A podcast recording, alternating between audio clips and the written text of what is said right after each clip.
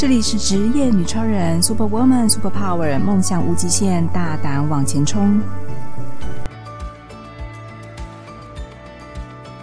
这里是职业女超人，Super Woman，Super Power，梦想无极限，大胆往前冲。我是节目主持人方糖，非常开心呢，欢迎大家收听这一节节目。这一集呢，我们即将在二零二三年的年底是最后一节节目，所以我想要跟大家聊一聊，如何在年底的时候呢，我们可以回顾过去，展望未来。二零二三年即将结束了，许多人在这一年当中经历了许多身心煎熬的过程，不论是在工作、生活、家庭跟婚姻关系，甚至在世界上还有更多人是在战争当中苦苦挣扎。很多人呢都深陷在其中备受煎熬。在这一两年当中，无论你是否因为疫情的影响，身心疗愈呢已经成为这几年流量暴增的热门话题。许多人也开始重视，除了身体健康之外，心理的健康也是人生当中没有办法忽视的重要课题，所以在这一集呢，我特别邀请到身心疗愈的觉察显化疗愈师杨凯蔚 Karen，请他跟我们一起分享他自己在身心灵疗愈的这条路上，怎么样去投入，就是身心领域接触这个过程。刚好最近他也刚从杜拜回国，见证到许多精彩的人生故事，我们非常期待他在这一集的分享。欢迎 Karen。你好，我是 Karen，很开心呃来到这个节目，谢谢方糖的邀约。Karen，你可以跟我们分享一下你过去是在职场上面是做什么工作？你的职场经验跟背景，你后来怎么会想要走入身心灵疗愈这一块呢？我过去是在金融业，然后已经从事了将近快前前后后应该快三十年。那在这个接触人的过程当中，因为在银行工作的压力还蛮大的，就是。嗯你可能就是每天就是追着目标，呃，业绩目标。嗯，那有时候就是在跟客户应对啊，还有跟上层上面的应对，嗯，可能会发生一些些的呃摩擦。嗯，那变成有些时候你会觉得说事情好像就是就是你就是被推着走。嗯，那你也没有时间去好好的往内去觉察，所以很多时候你会觉得。有些东西是心有余而力不足，那在这个过程当中就会有很多的冲击，嗯，然后很多的碰撞，嗯，所以当很多东西就是一直一直的在内在的累积，直到某一件事情爆发了，你才会发觉到那个东西就是它是一连串所发生的，嗯，所以也导致我后来。我会接触到身心灵的原因，嗯哼，对，所以你将近二三十年都是在金融业工作，对，我一直在金融业，可是中间有迷茫过，就是觉得说我要一辈子都在银行工作吗？嗯，在这边我能做多久？我很多很多的问题，可是因为就是想要跳脱的舒适圈，所以我就尝试着就是离开金融金融界，然后去找寻。我想要做的东西，可是我也不知道我能做什么，因为我会的就是在银行的。在你求学过程当中，你本来就会认为自己出来之后，呃，会像我们想象中的，诶，金融业是非常光鲜亮丽的工作，诶，而且你的福利啊、待遇啊、工作应该是非常稳定的。所以你是在这二三十年从业的过程当中，遇到哪一些人生经历，让你去接触到身心灵领域呢？其实我小时候我很喜欢画画，嗯，我非常喜欢画画。可是呢，因为我家里的环境没有办法允许我走这一条路，嗯，然后长辈会觉得说，呃，画画他没有办法养活你一辈子，因为以台湾来讲，他比较不重视。认为，艺术应该是没有办法养活自己的感观念。对，没错。所以后来我是因为这样子，然后我也不知道我要做什么，嗯，所以那时候在念书的过程当中，初中毕业之后，我家人是不想让我念书的。嗯所以我就是一直一直抗战，抗战到呃专科，他也不让我念。其实那时候就是跟人家借钱，跟朋友借钱，然后我就去补习，然后考上了。那考上之后呢，我能填的科系就是气管、商用英文，还有银行保险科。我在想说，哦，好哦，银行感觉好像很专业。对，我想说，好吧，那我就选银行保险科。嗯，我为什么会选这个，我也不知道。那我现在回头来看，那其实冥冥之中已经有下载了，就是引导你，因为你想要赚钱啊。对，然后呢，他就是就是他已经宇宙，我我我现在来讲就是宇宙，宇宙接收到这样的讯息，嗯、所以他就帮你铺路了，所以我就一连串的，我就进入银行，嗯，对，就是从念书的时候，我是半工半读的，嗯、所以我中间在进银行攻读之前，我做了很多工作，嗯、可是每做一个工作，就是都倒，我都领不到薪水，我也不知道为什么。然后后来就好像所谓的现在所谓人家说米虫，我就在家当米虫，因为我妈就那时候就跟我讲说，你怎么一天到晚都待在家，你怎么不去找工作？嗯，问题就是我那时候有一个信念，就我每次找，我每次找的工作，每次就倒，那我干脆就不要找，因为会怕嘛。就后来就是我同学跟我讲说，哎，我有一个国中同学，他们银行在征人，真人，呃，真工读生，你要不要去试试看？然后那个打字速度要快。我说哦，好啊，我就去啊，嗯、就去的时候我就去面试，哎，录取了，嗯，然后我就因为这样，我就进银行，一路到去年，将近二三十年都在银行，没有换过其他产业。有中间刚刚我有提到，哦、我中间迷茫期，我就跳出来，嗯、然后去。外面，所以我们回归到你后来进入银行这么久，银行应该是一个铁饭碗啊。当初人人称羡说我要进银行工作稳定啊，薪水稳定又有呃奖金可以拿，那你会在这个环境当中不够满足，还是说遇到什么事情想要跳脱？应该说，您所谓的铁饭碗，应该是在十呃在前十年的时候，那时候银行其实是还蛮好做的，嗯，奖金也蛮丰厚的，是。可是时代的变迁嘛。所以，呃，公司的制度一定会做变化嘛，嗯、奖金制度改呀、啊，嗯、然后 KPI 一定会再增加嘛，是啊，然后业绩目标一定是一年比一年设的更高，不管你是不是金融风暴也好，或者是说遇遇到疫情也好，永远让你拿不到奖金的目标。对，然后奖金就是越来越少，可是够就是越来越高。嗯我曾经一天，每个人一天都是二十四小时。我曾经就是为了赶案件工作十八个小时，然后一直在工作，回家就是睡觉。嗯哼，然后隔天一早就赶快出去，所以这样长达了好几年时间，我觉得我生活品质差很差。例假日我就只有在家，就是在家睡觉。可是照你这样讲，表示生意很好，你案子很多，奖金应该很多啊。没错，可是人会遇到一个盲点，你为了什么而？而忙，没错，赚钱啊，对赚钱。可是你赚钱之后呢？嗯、你得到了什么东西？那是我外在东西，我都可以用钱去买很多的东西。对。可是问题，我内在是空的，嗯、因为我已经生活失衡了。我以为我赚那么多钱，我可以去买，譬如说小女儿包包啊，嗯、我可以出国旅游啊，对，我可以用这样来犒赏我自己。可那些都是外在的东西。可是，当你回归于你自己一个人，你下了班回到家，因为我是单身，嗯，所以那时候回到家就是你一个人，你就会觉得个人我，我我到底我为谁而忙？就像有些我身边的朋友，他已经结婚了，有小孩了，嗯，他就是一窝蜂回到家，工作完回到家就是忙小孩、忙先生，忙到三更半夜，才有短短的那一个小时是属于他自己的时间。是。可他一整天二十四小时，就只有那么一个小时是他自己的时间。嗯、他也觉得他人生很茫然，他到底在为了什么而在忙？所以我那时候就是一直在茫然。嗯、可是为了生活，我没有办法去跳脱这个框架。说实话，现实面这个银行这个待遇对我来讲，因为我是专业，嗯、所以待遇薪水是高的，是比一般行业行业还要高。对。那我曾经跳脱出去过，我拿的薪水就是很低，嗯，可是我那时候吃老本，我觉得我可以，所以我归零，我出去了，嗯，可是我没办法养活自己，因为我已经吃了老本将近快一年，我真的没办法了，嗯，所以我又回来银行，嗯，所以就是这样，就是一直这样反反复复，因为我那时候觉得我我不知道我的天赋在哪里，我也不知道我到底能做什么，我好像只会银行的工作。一直好像就是在寻找，对，在寻找我自己的定位点在哪里。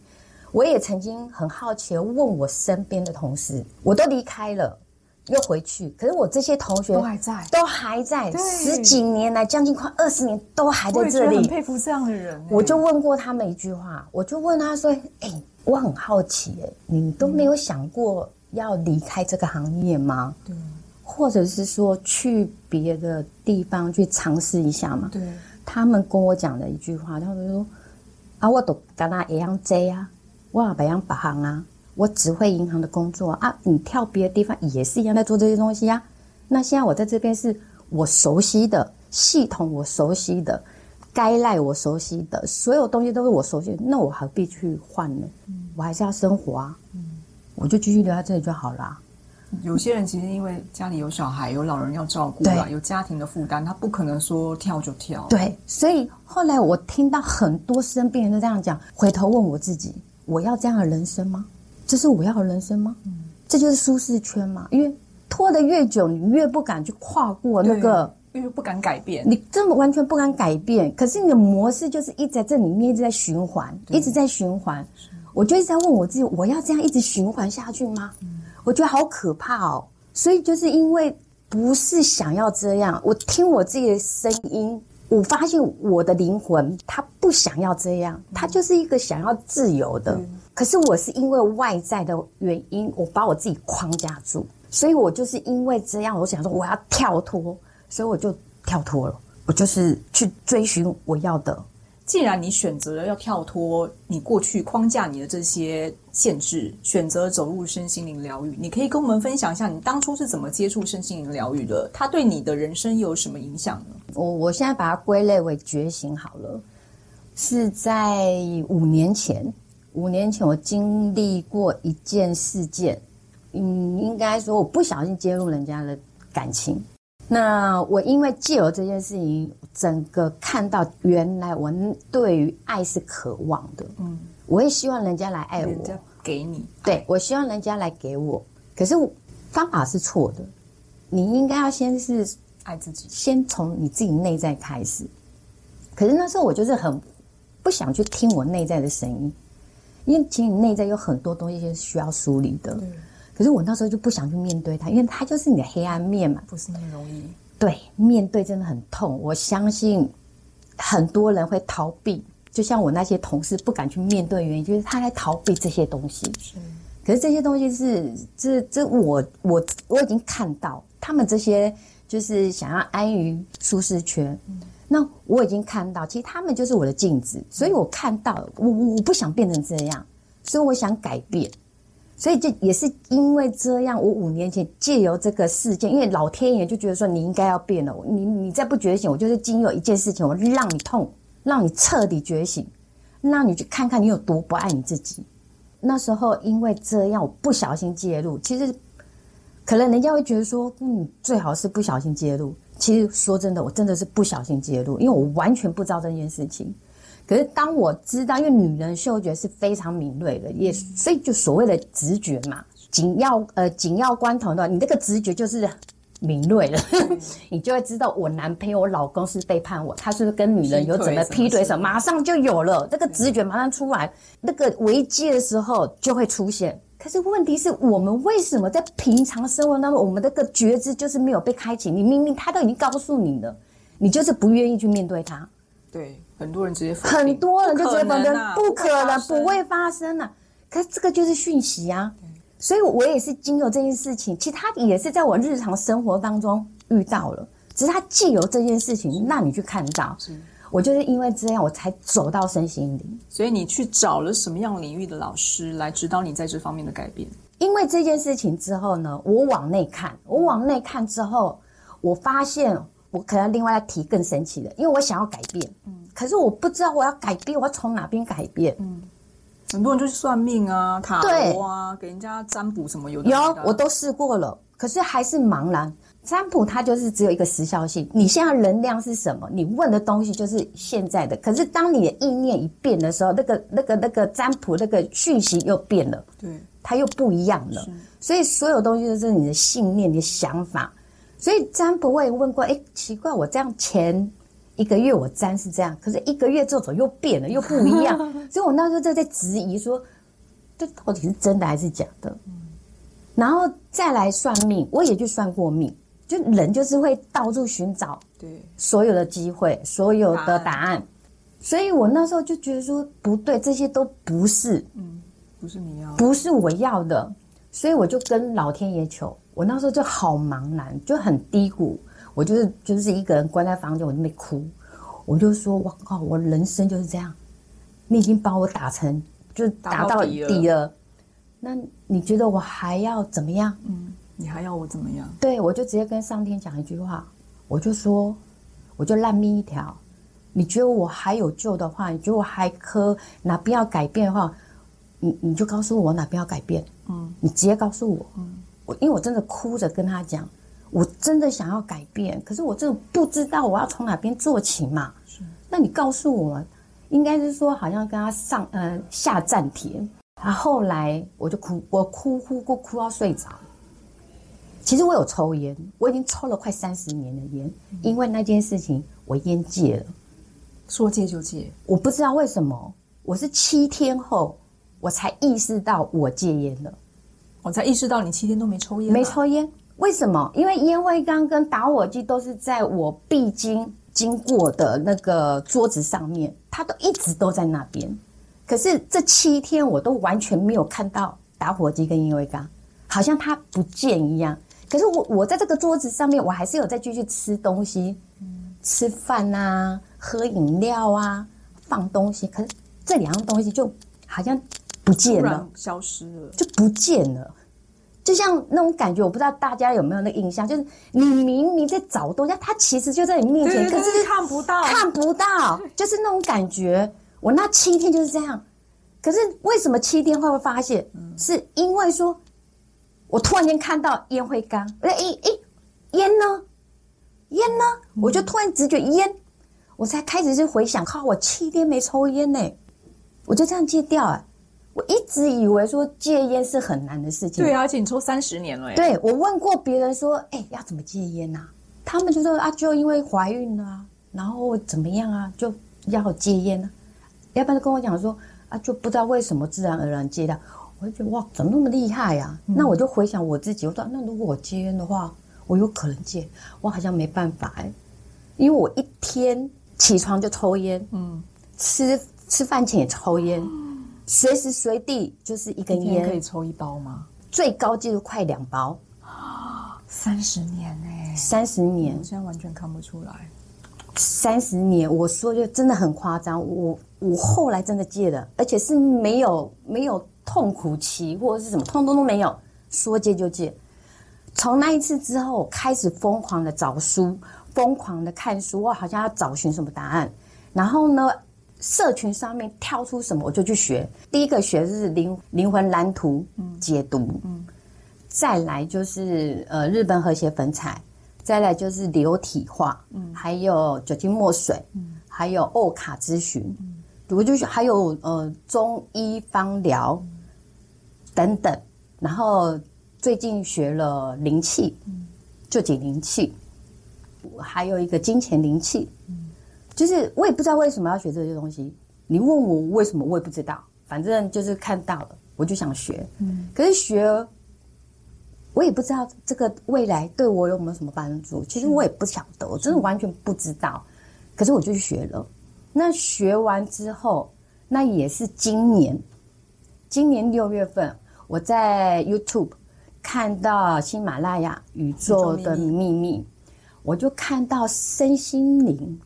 这一块，而且他们所谈的东西就有关于自我觉察的部分，那这就是我想要找寻的答案。嗯、我自己的天赋在哪里？因为它里面有讲到 Ikigai，嗯，所谓的 Ikigai 就是你要从自我觉察，你才能去看到你自己的天特质、天赋是在哪里。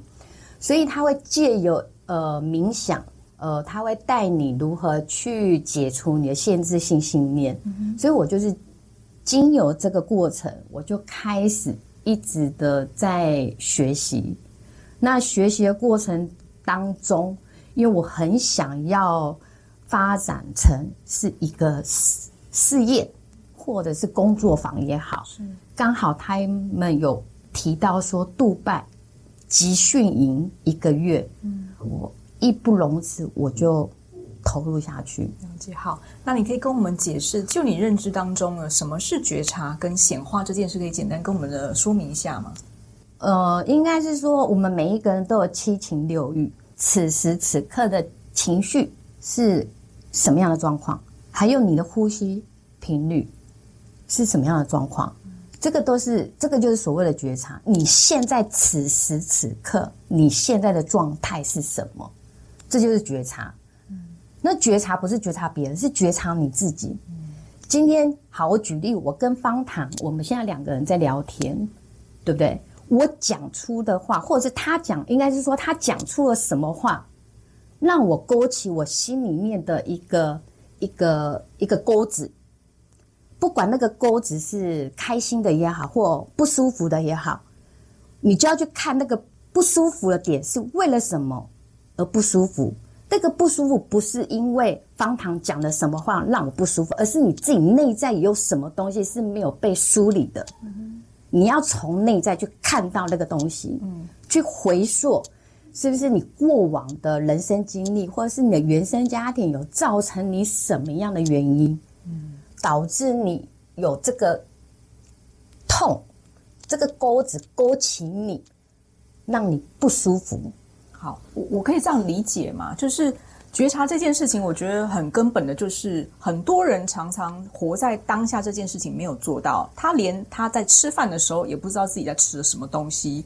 很多人是一边看手机一边吃饭，一边想着明天要做什么事情，一边在工作。所以他没有觉察到自己当下此时此刻。他正在做的事情是什么事？也没有好好吃饭。对，然后甚至很多人其实平常没有在认真呼吸的，忘记呼吸了。对，因为压力，工作压力非常大。对，这个我觉得很重要一点，是因为当我们活在当下的时候，甚至我们为什么生气这件事情，可能也要去思考。对，我我我可以理解你刚才讲的那个。痛就是钩子那件事，比如说我假设今天我跟我同事吃饭的时候，他常常就会说啊，你怎你吃那么多，你这样太胖了，不能吃那么多，会呃呃瘦不下来。然后也许有人就是因为以前小时候身材的关系被霸凌，可能同事无意之间讲出了这句话，会引起他以前被霸凌过，因为身材胖了这件事情。然后导致他当下的情绪其实非常不好。对，没错。可他自己可能没有觉察到这件事，他的情绪不好不是因为同事讲了这句话啊，你可能吃太多会变胖，而是回到他过去小时候曾经被霸凌的这件事情，才引起他当下不舒服的情绪。对，我觉得这件事真的一般人很难做到。对，因为大家都忽略了，对，跳过了，就觉得反正现在不重要，而且。都会把手指指向别人，因为别人讲这句话，做了这件事情，他的行为举止导致我不舒服。嗯，可是实际上是我们自己内在有些东西是没有去梳理的。嗯，呃，换个角度来讲，为什么你会有这样的情绪，可是别人不会有？同样一句话，嗯，因为这个东西也有很多个面向。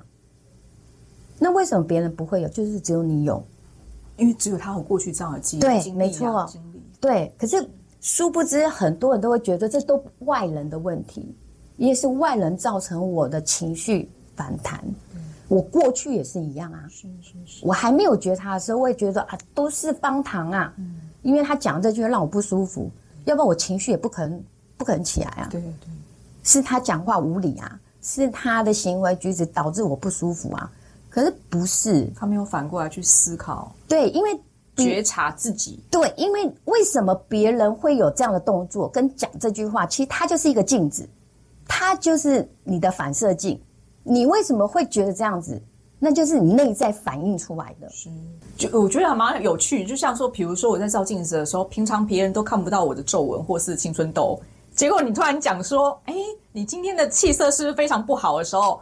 我才马上发觉到，哦，原来我在镜子里面有青春痘跟皱纹，就是别人是你的镜子看到，投射，可是我自己是没有发现到这件事，蛮有趣的。这是投射。好，那我们反过来讲，说什么是显化呢？显化的部分就是，我举例我，我可能上面老板在订业绩好了，然后呢，我们一我们这一组人全部都在会议室，然后他就是会随机点名嘛。我在心里已经开始讲，不要点我，不要点我，不要点我。每个人开会的时候都这样，头先低着，不要看老板。不要点我，不要点我。等到点到我。对，你不要点我，不要点我，不要点我，不要点我。可是殊不知，老板就讲 Karen，那为什么会点你？对，因为你知道吗？这个就是一个共振频率的问题。你只要情绪越大，你的反应越大，你越高昂，他就接收到，宇宙就是好。那你越不要，就是我越给你。这好吊诡哦，很吊诡，真的很吊诡，屡试不爽。人家说我不想碰到的事情，偏偏都让我遇上了。对，有些人就是哦，我我呃，可能他许愿哈，许愿说我要呃，我以后为了老公。他不能秃头，不能怎样，不能怎样，不能显化出来，全部都是，好奇怪哦。所以宇宙他听不懂不不不要的不否定的这件事，否定的这件事，他不他不听不懂，他会觉得你要，所以他就一直给你，一直给你。这是我过去我不知道的，对，我一直很容易显化很多东西。其实我我好会显化东西，可是我的显化都是不要的，不要的东西。例如，例如说。呃，举例，我不想要去应酬好了，嗯，我不想要去，对，我觉得我好好烦，好累哦，好累，我不想要去，可是他就是硬要你去，老板偏偏就指定你去，对，我就是一定要去，对啊，然后你越不想要去做什么事情，或越不想要去说什么东西，你越想说我不要去分享，以前业绩很好啊，对，都叫你分享，就叫我去分享啊。可是我也知道，我分享人家会攻击我嘛，因为就只有我做到，哦。人家做不到，老板会拿我来当例子，对，然后其他人会觉得这是他可以做，不是我可以做到，你凭什么拿他来当来来来来？对，那我当然是成见吧。那我就是因为我不想要有这样的被人被人家看到，对，注意，对，所以我就我不要。我就是不要，你不要，结果偏偏业绩做最好，对，偏偏没有办法不要啊，对，没有办法不要。那你要常常这样讲，业绩才会好？因为他一定有正向，一定有反，一定有反向。当然，当然，那也是我过去这数十年来我完全不懂的事情。那也是经有这一次，我才发现，哇，我的显化好快哦。那我是要改变肯定句。对，改变你的显化方式。对，改变我的显化的方式。所以我现在跟我朋友出去，像我上礼拜，因为我有参加志工团，因为我们有志工大会，那因为找不到，因为假日怎么可能有车位啊？也是绕了好几圈。那时候我在看手机，他都找不到车哦。我说没关系，我就直接用灵气，因为我学灵气嘛，我就学灵气，我就开始呼唤 Michael，因为 Michael 会找停车位嘛，我就 Michael。我现在需要一个停车，帮我找一个停车位。然后呢，我朋友就是车子开了一个巷子，一个巷子这样转，嗯、就看到前面的巷，我说右转，他就真的右转，有一个车位。哇塞，真的显化一个车位，我马上跟我朋友讲，真的我朋友当见证。我说你看有没有显化了？他说对对对，你显化，你显化了。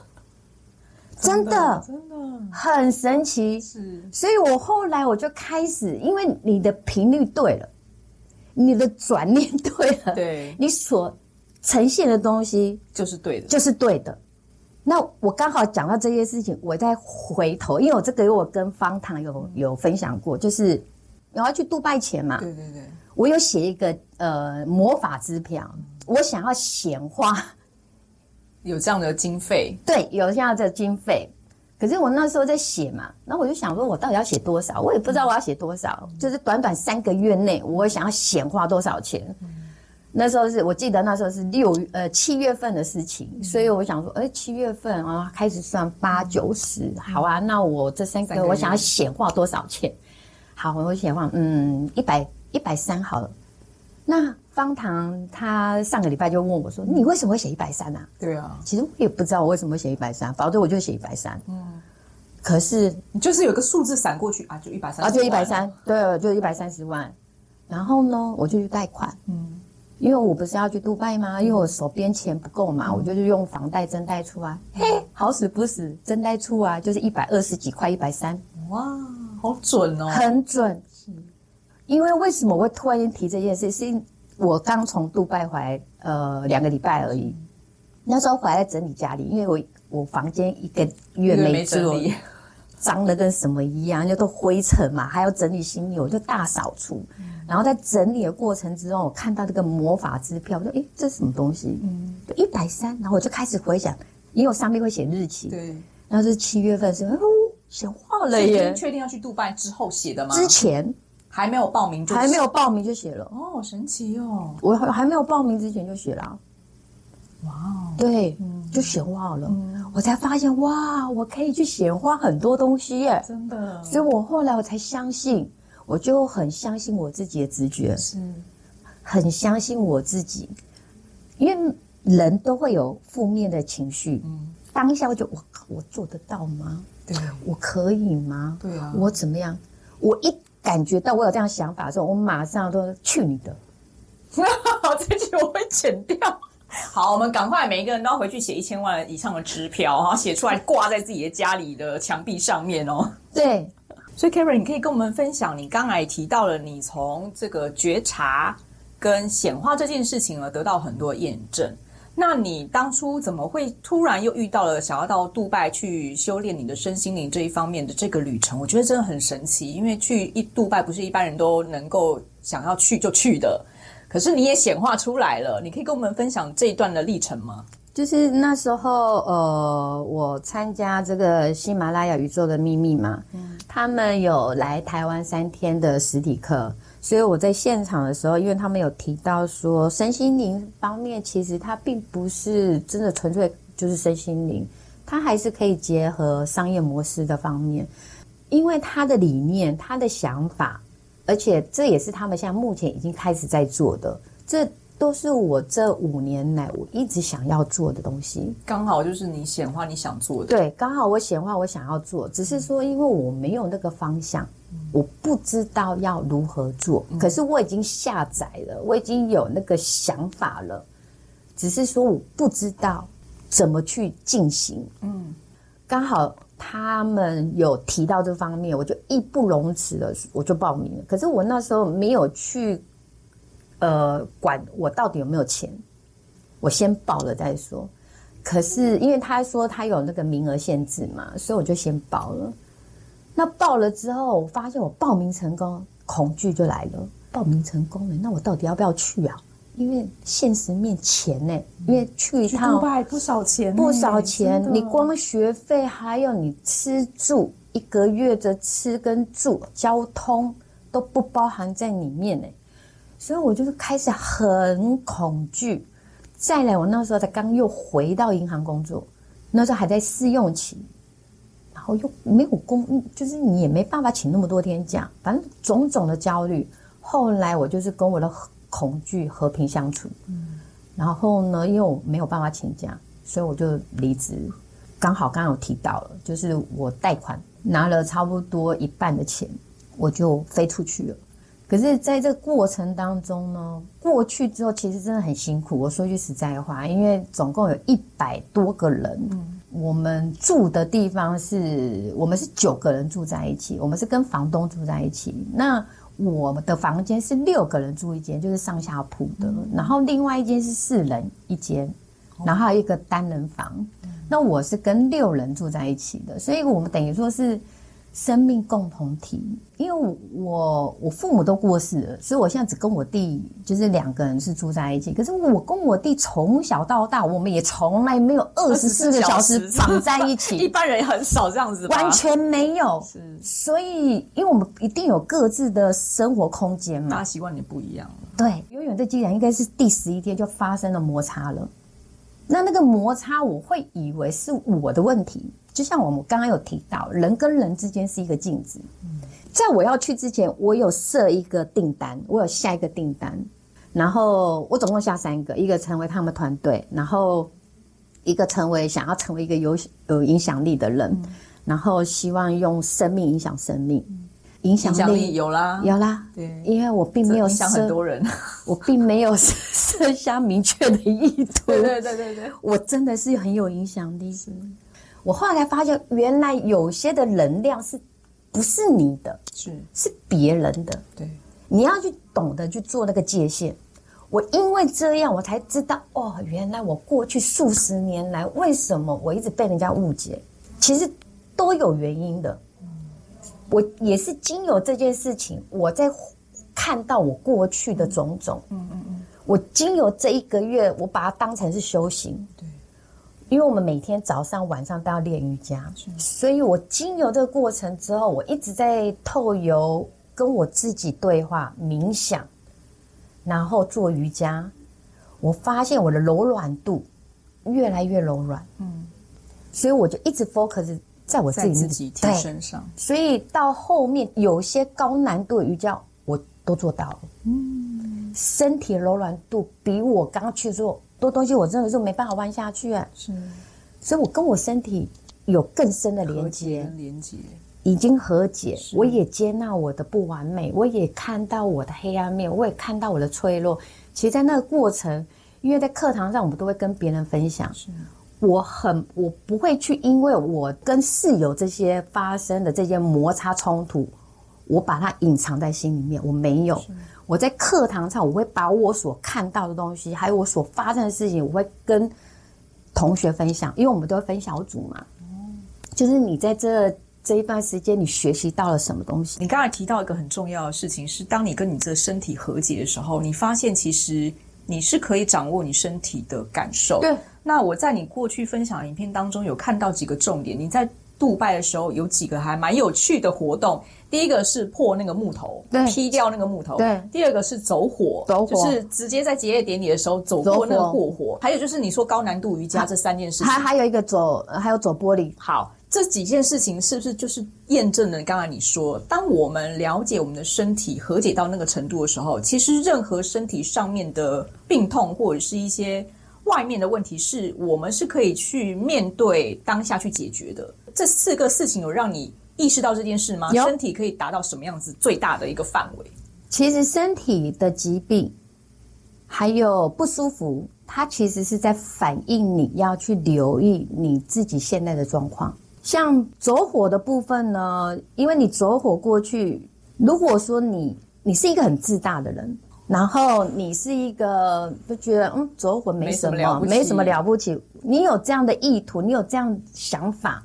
你是这样的一个人的话，你走稳，你一定会，你的脚底一定会碰趴，嗯，一定会有那个起水泡。是我当时在走的时候，我就会想说，哇，我我我会不会是那个老师讲的那个很自大？老师有提醒过你们，有提醒我们大家有这样的意念？对，如果说你是一直都是这样的人的话，就是你一定会有，还还有很固执的人，就是很 T T 的人，很 T T 的人，确实。结束之后，很多同学脚底都是碰趴，嗯，很多人哦，是因为他不相信他走了过去，还是他觉得没有他们某一个层面，其实他们的本性有一些，其实他们是一个比较没有去觉察到的部分。这的确有有点困难，有点困难。哦，对，那我呢？我脚底有一个碰趴，有一个起起水泡，因为我是一直都会觉察我自己的人。我会跟我我会自我反省的人，所以那个水泡其实是跟，因为我们是交叉的走，从对面四面八方走过去。我是因为被人家撞到，所以不小心，所以踩到。我有个意念出来，哇，痛！因为你不能有那个想法，痛。哇，好难哦，很难。你你只要有那个想法，你马上被火烫到。重点是你前面都不痛吗？我前面都不痛啊。就你踩在第一脚下去的时候，你就是要告诉自己的身体说不会痛，这个很凉，痛，就是对，很凉。然后呢，就是它是很凉的，它是很冰的，就是你好像就是催眠催眠，对，就像你有负面想法，你就是要告诉我说我是很棒的，我是很厉害的，我是怎么样的一个人，走火也是一样。那一样的道理，你在那个破那一片木头，把它打破，还有就是做瑜伽动作这件事也是一样。那破那个厚，那个木板很厚，应该应该这样是几公分？五公分，差不多五公分左右，嗯、有有五公，公分以上，很厚。其实我前面试了好几次，可是我没有放弃。可是当后面老师来走到我旁边跟我讲：“你要相信你自己。”然后我听了他讲，他跟我讲说：“你要。”看着木板的正中心，你看着它，可是你不是对准它，你要看的是木板后面。你已经想象你已经击破它了，你要有这个画面，就是你已经破了它了。可是焦点是在木板的正中间，可是你已经穿越它了。当你这么做，身体调整好方位，集中火力，专注在那个点上面，调整好你的呼吸节奏。OK 了，直接过去。我因为他讲完这句话，我调整完我自己，直接打过去，手不会痛哎、欸，感觉就是当下。我现在回头想，当下真的好像有一股力量把你带过去。可是打完之后手不会痛，我完全不会痛。嗯。可是我有看到我其他同学完全没有打破的手，全部都黑青，整手都全部都黑青，真的我不不骗你，整只手全部黑青。他们完全没有打破，这这是不是其实就是一直在我们学习吸引力法则这个过程当中说的？我们要先想象已经完成的、已经完成的那个画面，对，对你才有办法让你的身体跟你现在当下的觉察，你要对齐，对齐你完成的那个画面的频率跟方向，对，它才有可能直接穿越。对，而且这就是你要自我觉察，你相不相信你自己？有些人他会觉得说：“哎，我很恐惧啊，可是我就是怎么样？你你可以跟恐惧相处，一起前进。可是我刚刚有提到那个那个那个情绪，你你你要想要达到这个情绪，一定要比你那个恐惧的情绪还要高，宇宙才会接收到你。可是我很抱持的恐惧一直前进啊，对对，对，对。我现在就是抱我那时候去杜拜，就是我抱持的恐惧，我前进啊。可是我去的意图。意念很明确，是高于恐惧的部分，哦、所以我我我写画啦，我做了，完成了，我完成了，所以我到那边，我完成了所有的挑战。嗯，所以 Karen，你可以再跟我们分享最后一个问题哦。你经过这应该有将近半年的身心这样的历程，然后去杜拜修行的这一段的旅程，目前对你来讲最重要的事情是什么？你想要在呃，就是回归到主题，我们今年如果想要回顾我们的过去，我们刚才已经回顾过了。展望我们的未来，在明年你有想要挑战什么目标，想要完成什么样的事情，可以跟我们分享。如果我们想要跟你一样去开始去整理跟规划我们的未来要怎么做的时候，有没有哪一些方法跟建议呢？先以未来的展望来讲，因为二零二四快到了嘛，那我这次杜拜回来，其实我学习到非常非常多。那我也相信很多人。其实都面临到我过去面临到的一些困境。其实我现在已经开在着手，就是就是一对一的觉察显化的咨询。那我可以协助帮你厘清，借由这三十分钟，就是厘清一下你现在所面临的问题。我在一刚开始有讲，我说我希望我未来就是想要做一个生命影响生命的人。因为每一个人有每个人的故事，每个人有每个人生的历练，那每一个人灵魂所设定的要体验的都不一样，所以我想要借由就是每一个人遇到的问题，你们遇遇到的问题，其实我也都遇到过，那我也大概知道你们心情是怎么样，那只是说我现在是要用你们的角度来。看所有的事情，而不是用我个人的角度。所以未来就是在三月份的话，我可能会开个实体课，就是针对如何透由自我觉察去显化你的丰盛。因为所有的丰盛其实都是透由你自身、你的信念、你的想法、你的行为举止有没有一致性。你一致性的时候，你的你所要的梦想蓝图，你才会实现。所以我在三月份我会开，这是确定，因为我也看到了，都有下面都预备了。每一个人都一样，都会有小声音，都会恐惧。如何去跨越呢？其实我会针对你们每一个人的状况，我会教你如何去。看到你们的问题，嗯，了解，是非常谢谢 Karen 这次把他这个过去这半年哦，不论是身心的一些问题，或是疗愈的过程，甚至他在杜拜经历这么多事情的这些见证跟分享。但是我我相信，其实每一个人人生当中都有这样的历程。可是有时候呢，往往我们自己看不到这些问题，对，然后也不晓得要怎么去问，或是怎么样去解决这些困境跟问题。你需要一个导师。需要一个第三者来指导你，或是甚至需要一个顾问跟教练来协助你，在每个人生的历程当中，是可以帮助你走到对的方向，找到自己的定位。这件事情，我觉得 Karen 她过去的经历都可以啊、就是给我们一些方法。所以，如果呢对身心疗愈领域、对觉察显化这件事情有兴趣的朋友，我会把资讯连结放在节目资讯下方哦，欢迎大家有兴趣都可以预约报名。那明年呢，我们也就是期待 Karen 她可以开这样的一个觉察显化课程，来帮助更多的人。让他们了解自己之后呢，走出明年新的一番人生道路。谢谢 Karen 接受我们的采访，谢谢，非常高兴。希望下一次呢，我们再有机会邀请 Karen 来继续跟我们分享。谢谢，谢谢，谢谢，谢谢，谢谢，下次见喽，拜拜。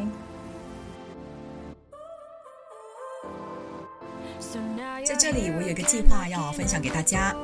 如果你是一位专业的职场女性，无论你是医生、护士、律师、瑜伽老师、中医师，甚至是女性创业者。只要你有一技之长和专业能力，就能在网络上发挥你的个人品牌影响力。但要如何让人在网络上可以搜寻到你呢？想知道怎么做吗？立即跟我预约一对一的免费咨询服务，我会帮你解答所有的问题哦。如果你也想说说你在职场上的各种神奇经历，或是你有令人惊叹不已的人生冒险故事，职业女超人邀请您来与我们一起分享。欢迎踊跃报名，接受我们的采访，陪我们喝杯咖啡聊一聊哦。